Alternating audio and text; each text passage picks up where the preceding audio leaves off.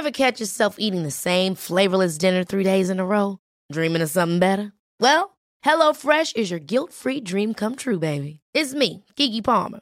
Let's wake up those taste buds with hot, juicy pecan-crusted chicken or garlic butter shrimp scampi. Mm. Hello Fresh. Stop dreaming of all the delicious possibilities and dig in at HelloFresh.com. Let's get this dinner party started.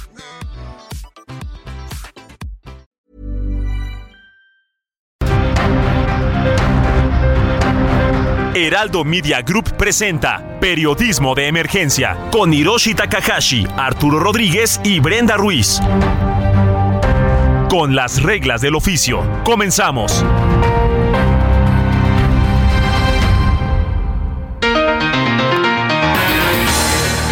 Días, muy buenos días, sean bienvenidos y bienvenidas a Periodismo de Emergencia. Son las 10 de la mañana con 3 minutos y estamos transmitiendo en vivo y a todo color por las cámaras en internet desde las instalaciones del Heraldo Media Group esta mañana del 30 de octubre del 2022 y como todos los fines de semana estoy muy contento y agradecido de que estén conmigo en este momento Mónica Reyes y Brenda Ruiz. Buenos días, hola.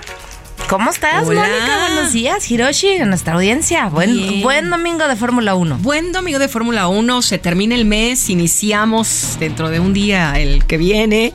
Y pues aquí estamos con mucha información. Más bien, empezamos a, decir todos el de ya se nos fue el año. Ahora sí ya se acabó el año. Ya se acabó el año. Ya se acabó el año. mis promesas no las cumplí. Ah, ahora sí, ya se nos acabó el año. Claro que sí, todo cumplir. Vamos, vamos mejor al próximo futuro. Sí, ¿prefieres ver el futuro? Aquí viene la bolita más mágica de periodismo de emergencia. Venga. Futuro próximo con las reglas del oficio. Hoy se realizó el último cambio de horario con la entrada del antes llamado horario de infierno, que se convierte ahora en el horario definitivo. El caso Ayotzinapa, que ocupó reflectores la semana pasada y se ha mantenido en la discusión pública desde finales de septiembre, tiene este lunes un nuevo giro con el posicionamiento que dará el grupo interdisciplinario de expertos independientes de la Comisión Interamericana de Derechos Humanos, que reacciona a informes de la Comisión Especial y a la conducta de la Fiscalía. Este lunes, Morena emite la convocatoria para elegir al coordinador del Comité de Defensa de la 4T en Coahuila. El cargo eufemístico para elegir candidato a gobernador, largamente aplazado. El proceso presagia ciertas fisuras en el partido Guinda en esa entidad. Hay noticias por la parte judicial en materia de corrupción, pues esta semana se esperan venzan los plazos relacionados con el, con el caso del exgobernador de Tamaulipas, Eugenio Hernández. El político detenido en octubre de 2017 ha logrado vencer en amparo diversas causas y solo le queda un proceso local por peculado que esta semana podría dejarlo en libertad.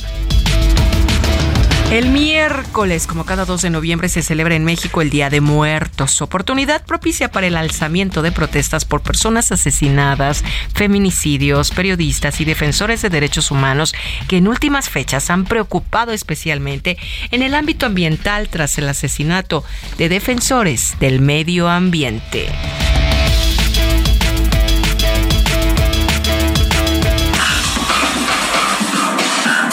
Periodismo de Emergencia queremos conocer y compartir tu opinión.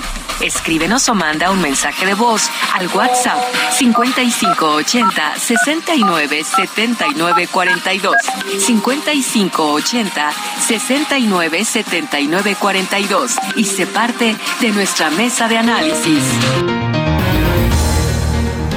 Brenda, pues ayer estábamos platicando de cómo este asunto pendiente del matrimonio igualitario ya se distribuyó por todo el país y parece que se concreta una lucha de más de una década. Hablamos con algunos de los protagonistas de esta batalla, quienes nos platicaban muchísimo del asunto de los derechos. Uno de, las, uno de los triunfos fue que el Instituto Mexicano del Seguro Social ya garantiza seguros y pensión a parejas del mismo sexo. Pero no solo eso, el Instituto Mexicano del Seguro Social, creo que esta semana en particular nos tiene muchas buenas noticias. Eh, se garantiza eh, la seguridad social en el caso de concubinato en personas del mismo sexo, pero además la obligatoriedad de la afiliación a la seguridad social de las trabajadoras del hogar, también una lucha que llevaba ya mucho tiempo y que por fin se logró materializar. Esta semana muy buenas noticias porque son millones de personas las beneficiadas por estos movimientos que se dieron.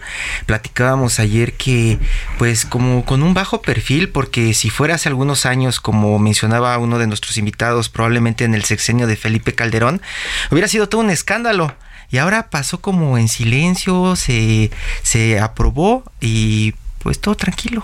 Todo pues porque ya estamos entendiendo que los derechos no se discuten. Pues es lo que dicen algunos. Por eso eh, esta, en esta ocasión, en esta entrega, invitamos a platicar a un invitado muy especial, Zoé Robledo, el director del Instituto Mexicano del Seguro Social.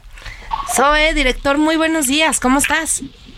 Hola Brenda, Arturo, Hiroshi, qué gusto saludarlos aquí desde Los Mochis. Ah, yo creí que desde, yo creí que desde la Fórmula 1, Zoe. No, no, no, no, no, nosotros solo aspiramos a ver un poco de béisbol. Más tarde terminando la jornada. Yo nada más aspiro a, poder comer las cosas que sube a sus redes sociales el director del, del IMSS. Se la vive antojándonos todo, caray.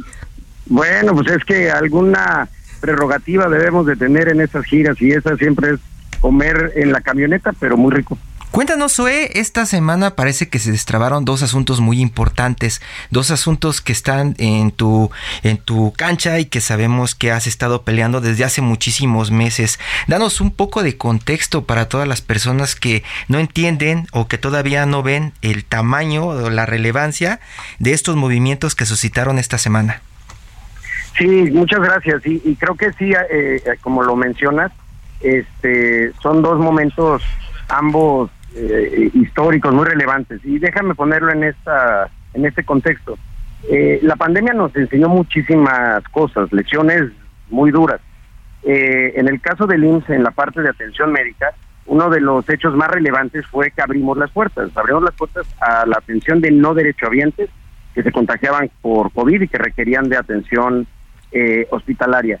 ¿Y por qué digo esto? porque de eso se trata también, de seguir abriendo las puertas a quienes históricamente no habían tenido acceso a la seguridad social, pero que esa puerta cerrada era un acto discriminatorio. Y no lo digo yo, lo dice la Suprema Corte de Justicia de la Nación, en ambos casos.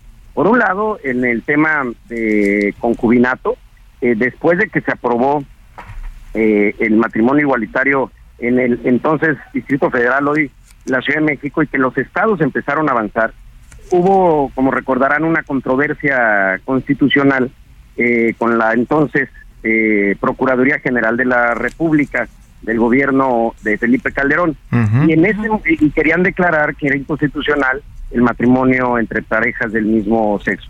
En ese momento, de años después, el IMSS hizo un criterio para establecer que sí era constitucional, pero hablaba del matrimonio entre personas eh, del mismo sexo. Y, en el INS hay un reconocimiento histórico del concubinato, tanto para el acceso al servicio de, al seguro de enfermedades y maternidad, es decir, la atención médica, pero también en la pensión de viudez.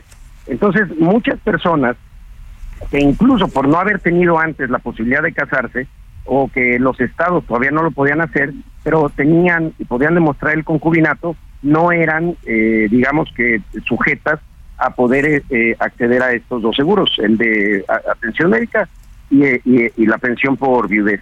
Y había que hacer a veces un juicio y, la verdad que era cosa de generar un criterio y ahora hacerlo una realidad. Entonces hoy ya es así, es un criterio este, del aprobado por el Consejo Técnico del Seguro Social y que ahora nos pone también en el reto de que toda la organización tan grande que es el Seguro Social todo el mundo sepa que es una obligación y que deben de, eh, permitir y acceder eh, los, las personas que viven en concubinato o este, a, estos dos seguros. Y, también está el asunto de las trabajadoras del hogar. Claro, y eso también es algo histórico. Eh, desde, bueno, a mí me tocó siendo incluso senador empujábamos muchísimo por la ratificación del convenio 189 de la Organización Internacional del, Trabajo. las trabajadoras del hogar yo creo que es uno de los grupos de trabajadoras, trabajadores más olvidados. Tuvo que venir este Iñárritu, este, perdón, Cuarón con Roma eh, eh, y ganar un Oscar para que nos acordáramos que las trabajadoras del hogar ahí han estado siempre y que son eso, trabajadoras, no este no empleadas eh, domésticas, sino que hay una relación de trabajo. Entonces, eh, afortunadamente en 2019 la Suprema Corte de Justicia eh, no pudo pasar esto por la parte legislativa, hay que reconocerlo. se insistió mucho y no, no se logró, pero en 2019 la Corte estableció que era también inconstitucional y discriminatorio no dar, no, no asegurar a las trabajadoras se estableció ahí tiempos, un programa piloto que desde entonces existe en el INS para el aseguramiento, pero se también se establecía que había que hacer reformas de ley.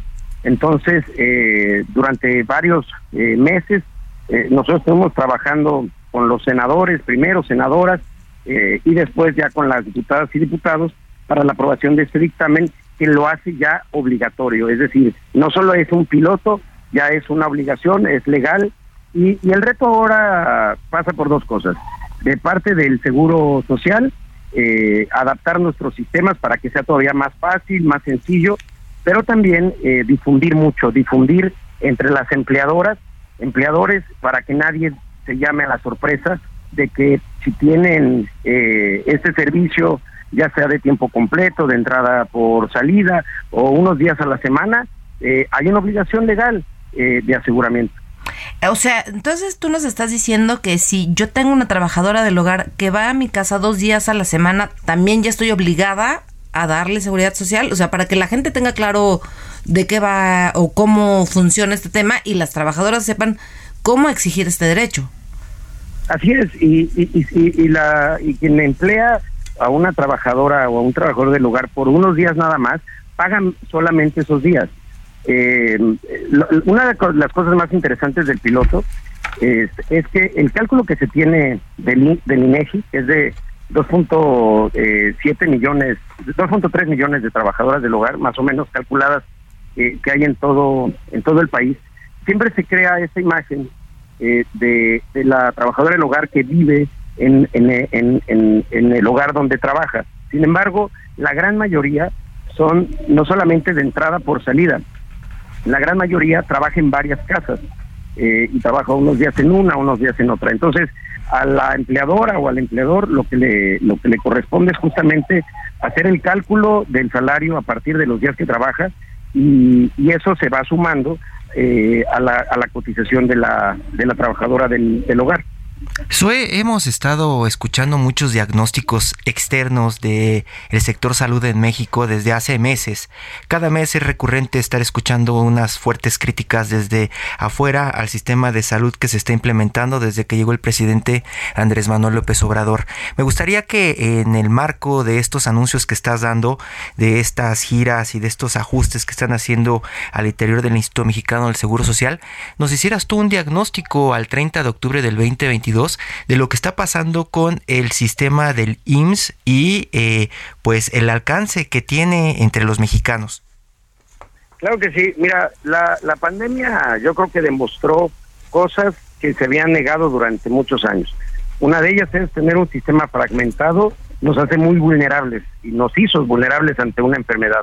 Es un sistema fragmentado que primero las personas tienen diferentes condiciones, diferente acceso y calidad en la atención de su salud, dependiendo primero si trabajan o no.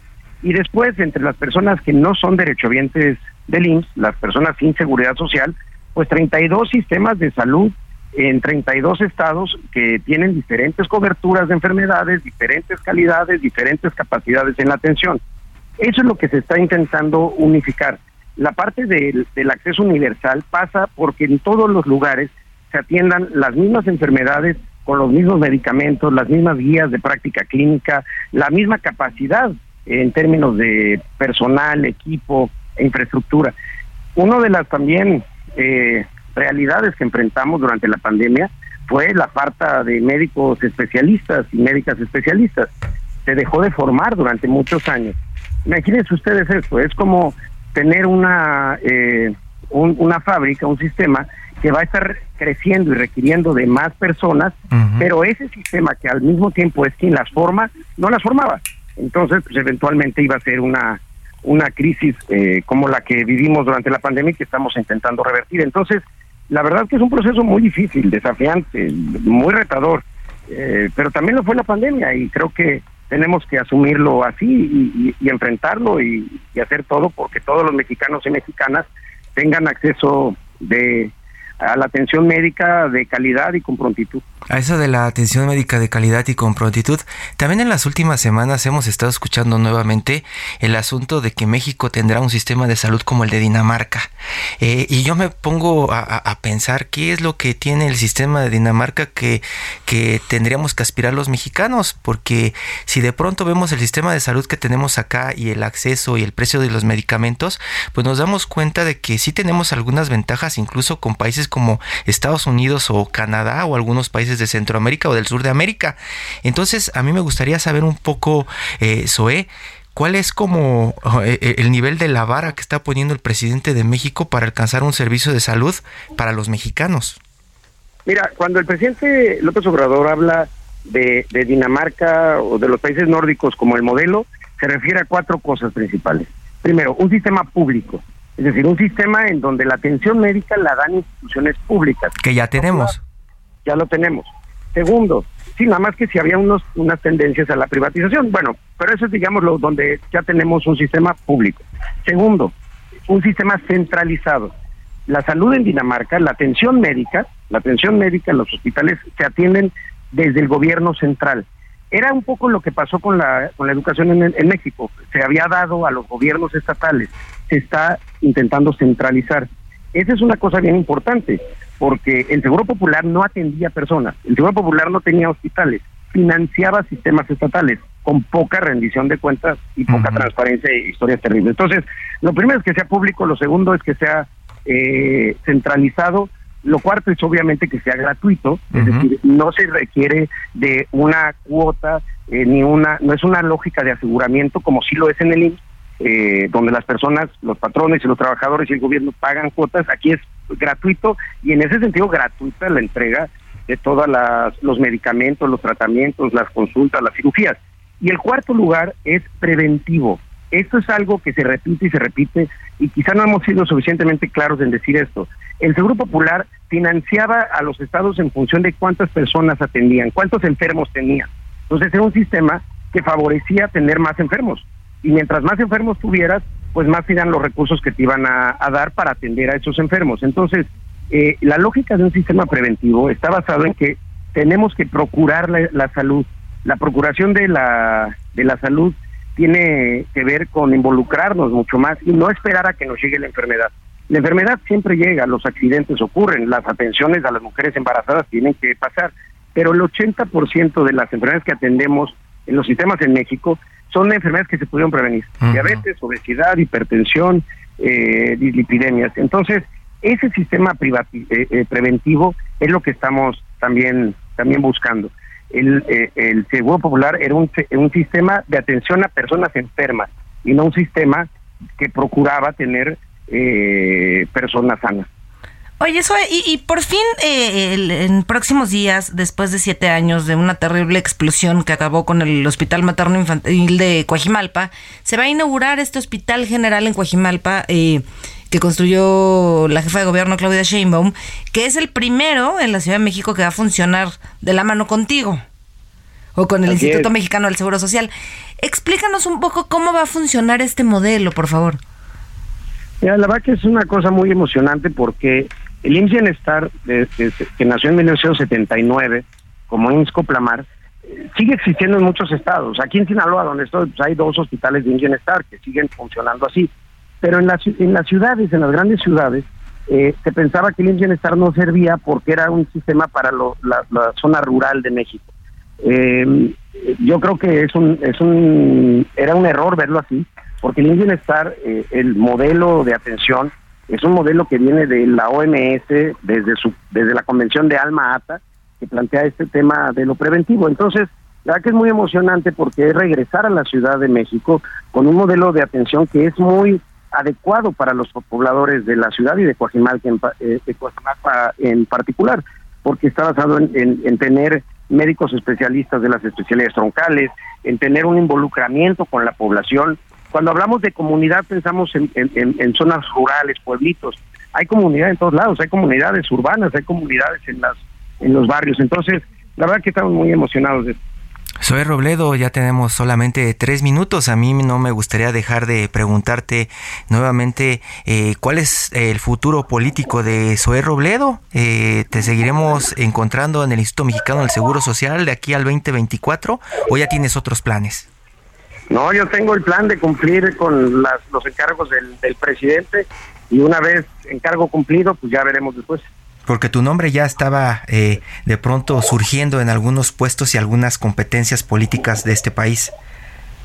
Sí, pero en ese momento la única competencia que tengo es levantar el sistema de salud y es emocionante, apasionante y ya después veremos. Yo tengo una, claro que todos quienes nacemos en provincia tenemos la gran aspiración de gobernar nuestros estados. Chiapas, en este caso. de eso eh, para mis paisanos chiapanecos pero en este momento hay que concentrarnos. Pues ojalá y sí te veamos ahí porque urgen funcionarios como el que tú has demostrado ser. Muchas gracias, pues muchísimas gracias.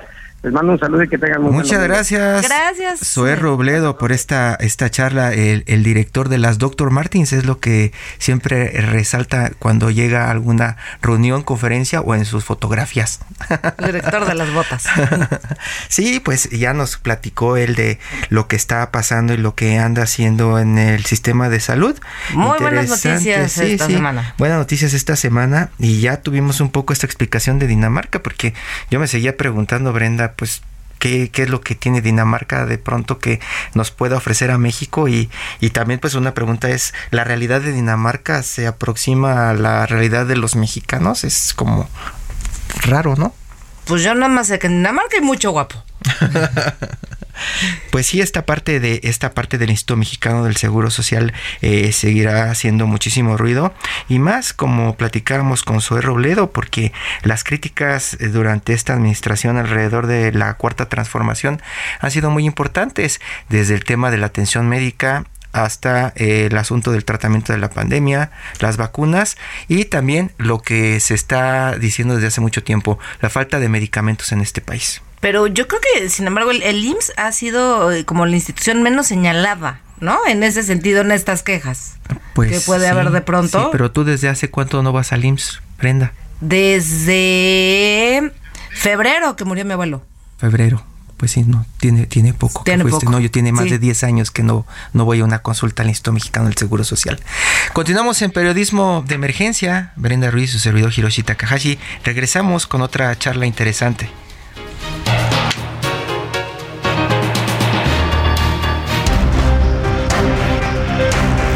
Momento continuamos en Periodismo de Emergencia por el Heraldo Radio.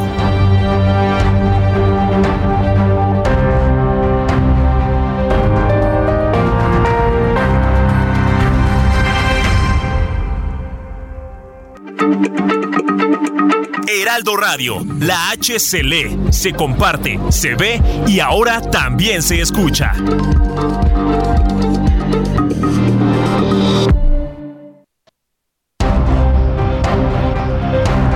Regresamos a Periodismo de Emergencia con las reglas del oficio.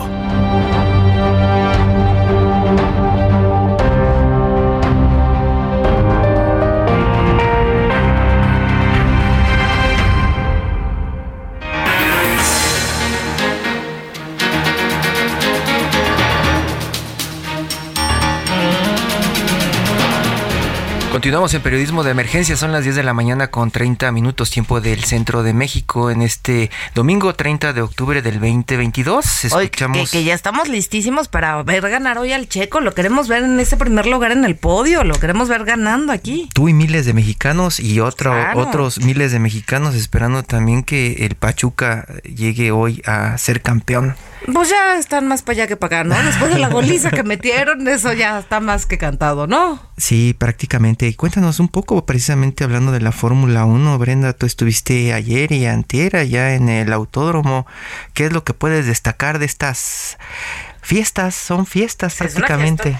Bueno, de entrada eh, escuchaba al, secretario de Desarrollo Económico del gobierno de la ciudad, a Fadlala Cabani, diciendo que la derrama económica que deja este fin de semana para la ciudad es de alrededor de 17.500 millones de pesos. 17.500 millones de, pesos. pesos. Entre aviones, hoteles, transporte, comida, bebida, este, etcétera, etcétera.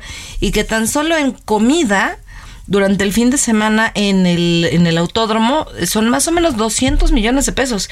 Y sí, la verdad es que te daban tres taquitos de pastor como por 200 pesos. Entonces, claro que sí, son, es una fortuna lo que se queda ahí. Eh, lleno, ¿eh? Lleno. Y te puedo decir que a diferencia de, de, otros años, porque he tenido la fortuna de ir cada año, eh, cada vez es mayor el número de niños que asisten. O sea, ya niños muy pequeños, eh, ya completamente eh, apasionados por el automovilismo. Por las imágenes que se reparten en, redes sociales, en los periódicos, en los portales de noticias, pareciera también que se está haciendo como un asunto más popular. Al principio se veía la Fórmula 1 como un asunto, como dice la jefa de gobierno de la Ciudad de México, muy fifi, ¿no? No, no, fifi sigue, ¿eh? pero Sí, pero de pronto, ajá, se ha popularizado. Ya este no ves solamente a Carlos Slim y familia o a los grandes empresarios de esta, de esta capital o del país y, ves ya eh, de pronto gente que... Andamos ahí gente muy normal. ¿eh? Sí, muy normal. muy Gente muy normal, gente muy normal que prácticamente pues era lo que no estábamos acostumbrados a ver en este tipo de fiestas. No, fíjate que tienes razón en eso. Ayer veías, digo, y me, me incluyo, ¿no? Andábamos todos muy normalitos ahí y no, eso sí, no cambió un alfiler. Y me imagino que hoy va a estar todavía peor. Todavía peor. Y, y, y el punto es que no es barato entrar tampoco. No, no, no. Y adentro nada está barato, además. Entonces. Even on a budget, quality is non-negotiable. That's why Quince is the place to score high-end essentials at 50 to 80% less than similar brands. Get your hands on buttery soft cashmere sweaters from just 60 bucks, Italian leather jackets, and so much more. And the best part about Quince, they exclusively partner with factories committed to safe, ethical, and responsible manufacturing. Elevate your style without the elevated price tag with Quince. Go to quince.com slash upgrade for free shipping and 365-day returns. Sí, una paleta helada 70 pesos, este...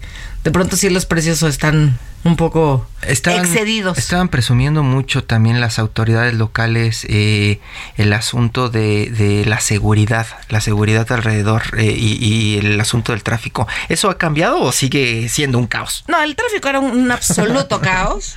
Eh, como siempre, la mejor opción para quienes vamos a ir ahorita y están en camino, sin duda alguna, es el metro. Eso sí, el, operativo de seguridad que montó la Secretaría de Seguridad Ciudadana, impecable. Eh, tenía, veías policía por metro cuadrado. Ahí sí, y adentro también una, un increíble orden, una increíble seguridad. Eh, la, la organización, como siempre, es impecable. Ahí sí no hay ni media queja ni media queja. Estamos intentando que, Héctor eh, contacte a Oscar Mota, periodista deportivo y colaborador del Heraldo Media Group. A lo mejor él nos puede dar detalles en este momento de lo que se está viviendo ahí en el autódromo. Si usted tiene planes de ir y estar hoy en, pues es la, hoy es la carrera, hoy ¿no? Es la carrera, la premiación. Lo, otro que es, Brenda, porque de pronto corren y van a arrancar. El viernes tenemos prácticas y ayer fue la clasificación para el pole position, que ganó Verstappen. Eh, Checo quedó cuarto. Entonces, pues sí, es realmente es una fiesta de tres días, que, además lo platicábamos ayer. Yo creo que esta es una de las semanas culturales más importantes del, del país, pero bueno, ahorita ya tenemos con nosotros a Oscar Mota, nuestro compañero de aquí del Heraldo Media Group, que ya anda en el autódromo. ¿Cómo estás, Oscar? Buenos días. si me falta algo, me dices. Oscar, Oscar. Eh, bueno, perdón. ¿Cómo estás, Oscar? Buenos días. Cuéntanos cómo está ya el ambiente en el, en el autódromo. Miquel Brenda, ¿cómo estás? Te mando un gran abrazo. Perdona, es que acá recién acaba de terminar un mariachi que nos andaba cantando casi, casi al oído.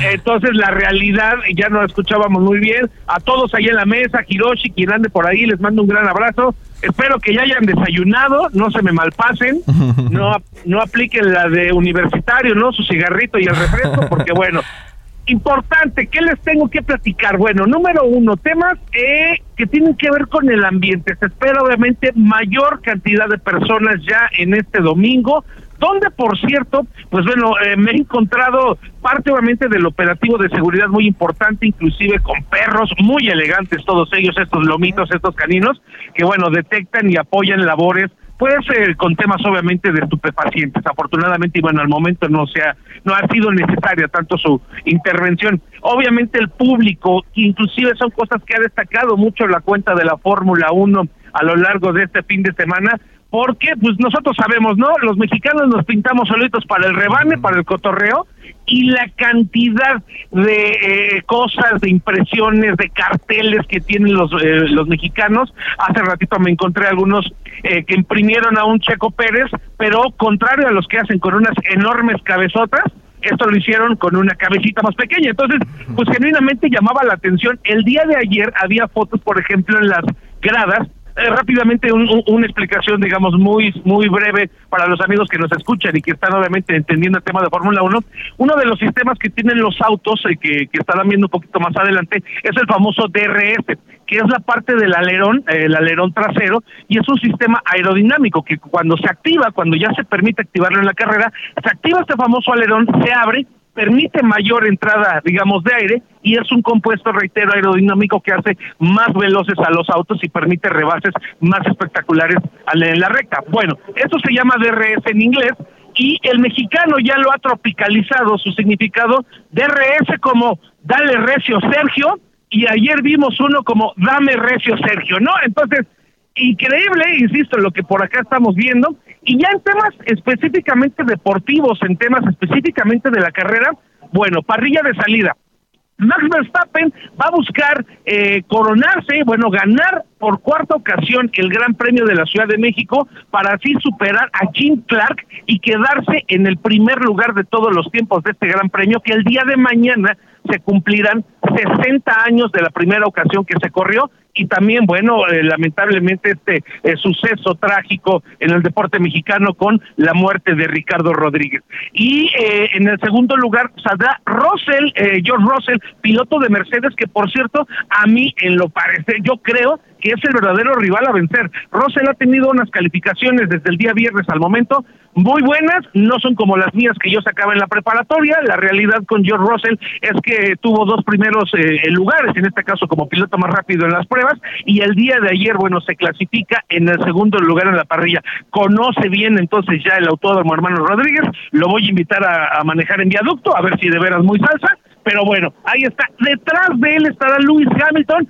bueno, siete veces campeón del mundo, y además el tema con Lewis Hamilton tiene por ahí una deuda pendiente todavía no ha ganado un gran premio en lo que va de este campeonato y entonces está buscando romper un récord precisamente como un piloto que ha ganado por lo menos una carrera en más de 10 años, ¿no? Entonces, ahí está obviamente esa gran deuda que tiene personal Lewis Hamilton, que insisto, con siete eh, campeonatos mundiales, pues uno diría que más le falta, bueno, obviamente y es lo que hacen estos superatletas. Y claro, para no hacerla más de emoción, en el cuarto lugar está nuestro Sergio Checo Pérez, arrancará, reitero, desde el cuarto lugar, me parece con posibilidades amplias y por supuesto reales, sin necesidad, porque muchos por ahí decían, bueno, es que ojalá Red Bull le eche la mano, ojalá Max Verstappen lo ayude. El propio Checo inclusive ha sido abordado varias ocasiones con esto y él se molesta, me parece con razón, cuando le dicen, oye Checo, te, te van a dejar ganar. No, no, no, pues no es que me dejes ganar. O sea, yo creo que tengo las manos suficientes para poder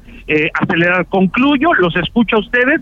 Eh, solamente con esto, Checo al salir de, del segundo lado, obviamente detrás de eh, George Russell, me parece que la clave para todos los que nos están escuchando, la clave y para que no se pierdan la carrera al inicio, que es exactamente a las 2 de la tarde, tiempo de la Ciudad de México, con nuevo horario, para que no se les muera el gallo, eh, eh, el arranque tiene que ser específico y tiene que ser pulcro de Checo. No puede permitirse perder posiciones. Y si por ahí gana, que me parece tiene posibilidad, le gana por lo menos la posición a Lewis Hamilton, a partir de ahí vamos a tener una carrera muy interesante. Creo también que puede adelantar a George Russell. Entonces, vamos a ver obviamente lo que puede hacer. Vamos a ver.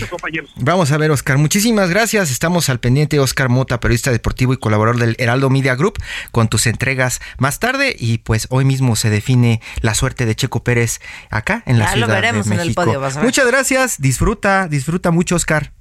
Que sea un gran día para ganar.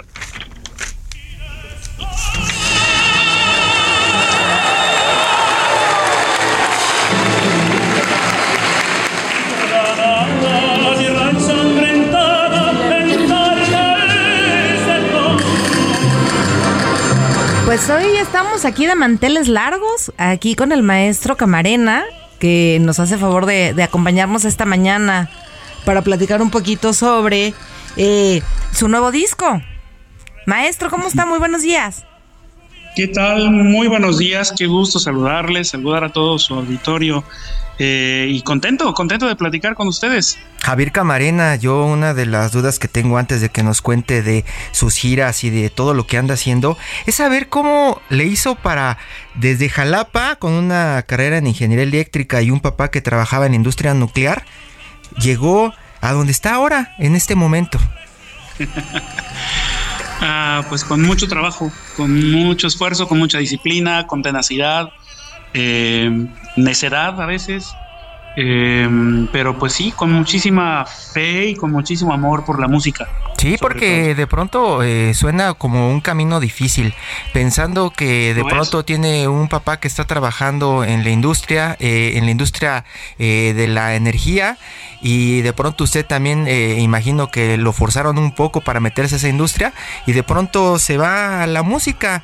Debió hacer, debieron ser días difíciles en familia, ¿no?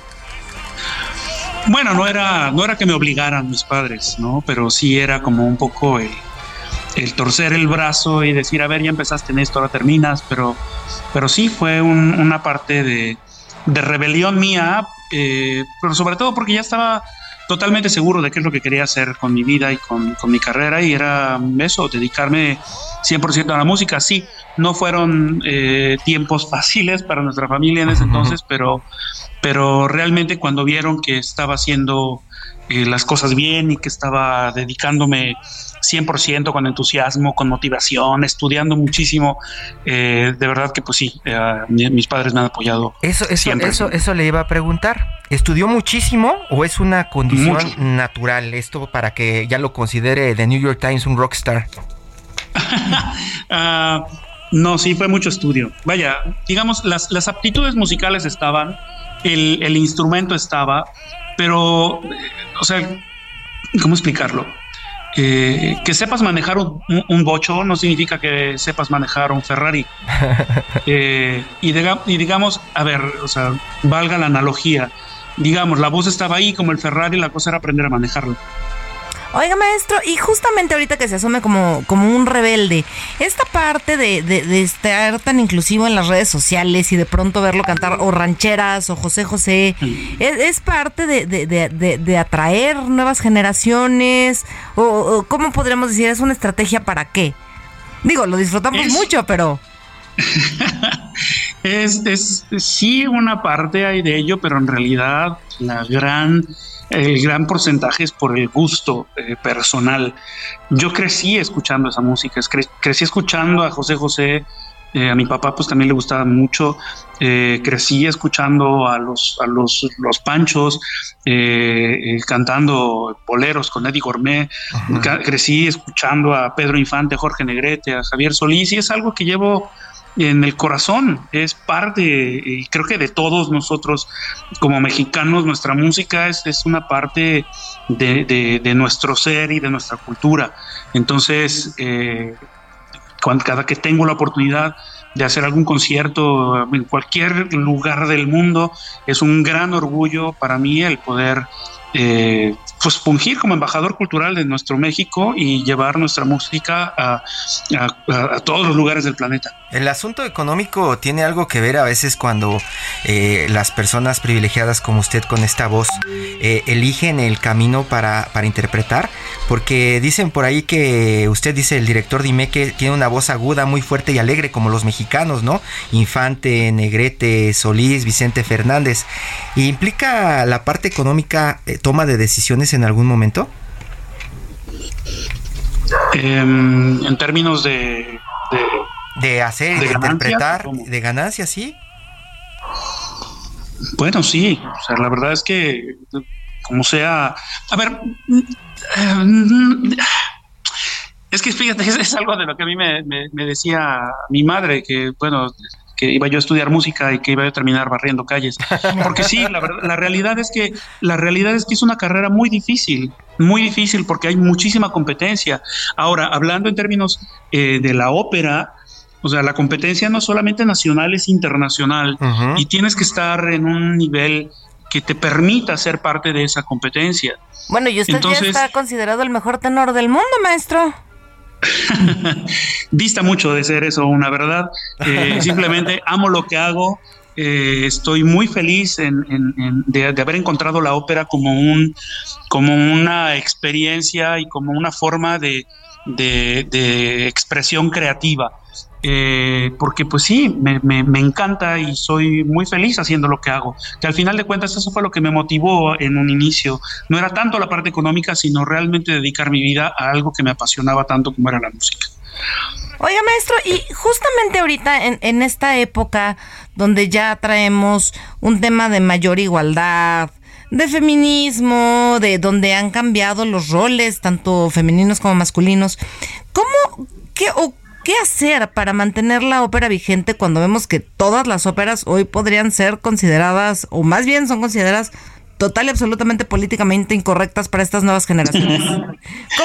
No podemos tapar el sol con un dedo. No podemos negar nuestra historia. En lugar, yo creo, de, crucificarla, ¿no? Y de quemar todos los libros, eh, hay, que aprender de ello. El, el, no conocer tu historia te condena a repetirla. Entonces, mejor eh, señalar estas cosas que no están hoy día eh, correctas eh, y apuntarlas para vivir una mejor realidad y un mejor presente. Oye, maestro, ¿y, qué, ópera le falta por interpretar? muchas, muchas. Um, ahora mismo estoy, estoy este, hablando con ustedes desde Italia. Estoy en el Festival Donizetti en la ciudad de Bérgamo y, eh, bueno, estoy haciendo una ópera maravillosa de Gaetano Donizetti, se llama La Favorita, eh, La Favorite en francés. Eh, y bueno, estoy muy, muy, muy contento. Vienen nuevos roles para mí de óperas que tenía muchas ganas de cantar. La Traviata de Giuseppe Verdi, viene también Manon del, del francés Jules Massenet. Eh, que son óperas maravillosas y que pues, son parte del repertorio que quería cantar. Viene Romeo y Julieta para la temporada próxima. Eh, bueno, es que son, son, son muchas las, las óperas que, que, todavía me queda por, por aprender, por estudiar y por, por por interpretar en un escenario. Donizetti, y, su, su, disco que va a presentar el 11 de noviembre precisamente tiene que ver mucho con Donizetti, ¿cierto? Sí, sí, sí, sí. El disco está planeado para, para lanzarse el día 11 de noviembre Em, em, y haremos la, presentación del disco aquí en, en, en, Bergamo, en el Teatro Donizetti, como parte del Festival Donizetti. Entonces, eh, fue un disco que nació aquí con, con el apoyo del, festival, con eh, también la participación de la disquera Pentaton, que es la que lo está lanzando. Eh, se grabó aquí precisamente en este teatro, con la orquesta del teatro que recién se, se estaba eh, ensamblando una orquesta con instrumentos de la época, es decir, que son instrumentos muy antiguos que tienen la sonoridad que se tenía cuando se estrenaron estas óperas. Eh, el coro del Teatro Donizetti y bueno, un disco dedicado a este compositor que para mí es uno de, bueno, obviamente es, de mis favoritos eh, y, del cual, bueno, dentro del círculo operístico, pues se conoce muy poco de, todo su, de toda su obra. Eh, ¿Sabes qué? Voy a hacer la analogía, se parece, es, es un poco como Cricri, creo yo. De Cricri conocemos como 20 canciones y escribió más de 100. Entonces, Imagínate, bueno, Donizetti escribió eh, más de 70 óperas y se conocen que te gustan 10. Entonces, este disco lo que busca es esta parte musicológica de, traer al público eh, actual, amante de la ópera y, bueno, amante de la música, este, toda la, obra, bueno, no toda, pero bueno, parte de la obra de este compositor que no es tan conocida. Eh, y que bueno, es, es, es, una maravilla, es muy emocionante y, muy este, eh, versátil en, muchos sentidos. Eh, la verdad es que estoy muy contento con este, con este nuevo disco. Eh, que bueno, espero que también sea del, gusto de, todo el público. El público. Seguro nos va a encantar. Sí, maestro Javier Camarena, muchos de los melómanos sofisticados correrán por este disco, incluso imagino lo podrán descargar de plataformas como Y los que no somos sofisticados también vamos a correr por él, ¿eh?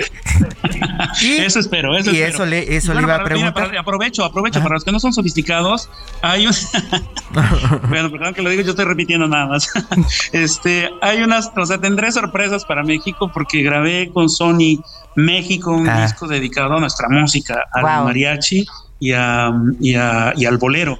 Eh, de ese hablaremos después, espero que me inviten nuevamente. Ah, por eh, favor. ahorita lo que nos compete, bueno, es el de Donizetti y que bueno, estoy esperando que, que, sí, que les, que les guste. La verdad es que es un disco maravilloso, la música es preciosa, la orquesta suena increíble eh, y es realmente un, gran, gran trabajo por parte de todos los que colaboramos para realizarlo. Y eso le iba a preguntar de, de, de cuando usted no está de pronto trabajando en la música, en la música con la que sobrevive, ¿cuáles son sus gustos culposos? ¿Cuáles son los últimos discos que ha comprado?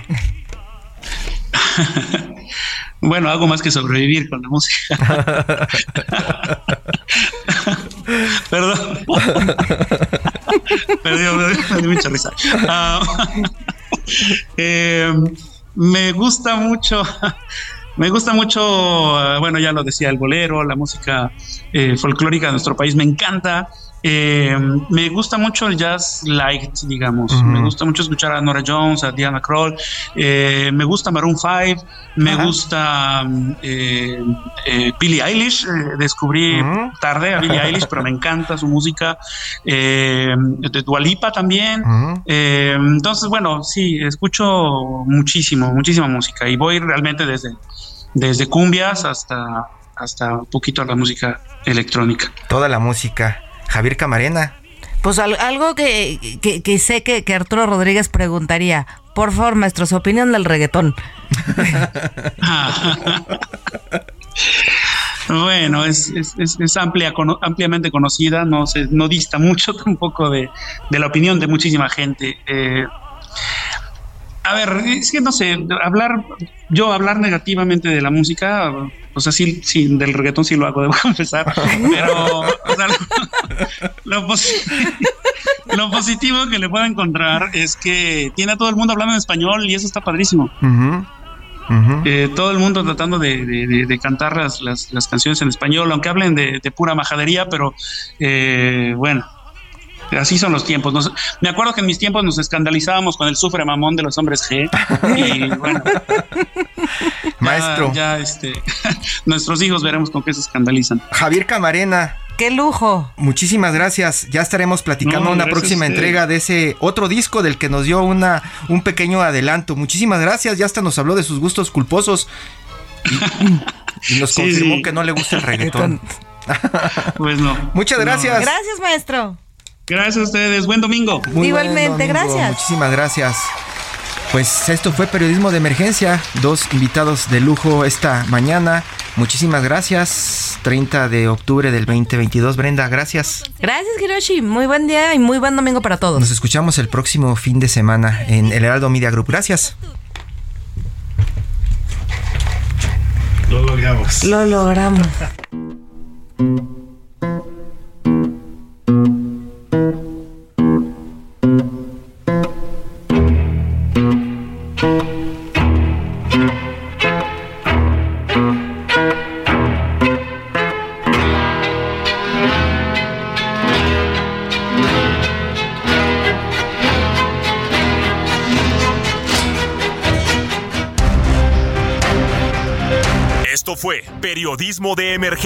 Con las reglas del oficio, en el Heraldo Media Group.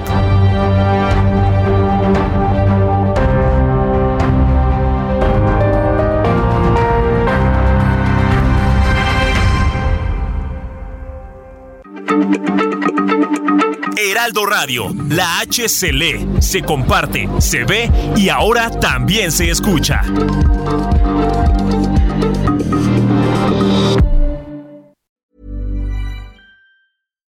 Catch yourself eating the same flavorless dinner three days in a row? Dreaming of something better? Well, HelloFresh is your guilt-free dream come true, baby. It's me, Kiki Palmer. Let's wake up those taste buds with hot, juicy pecan-crusted chicken or garlic butter shrimp scampi. Mm. Hello Fresh.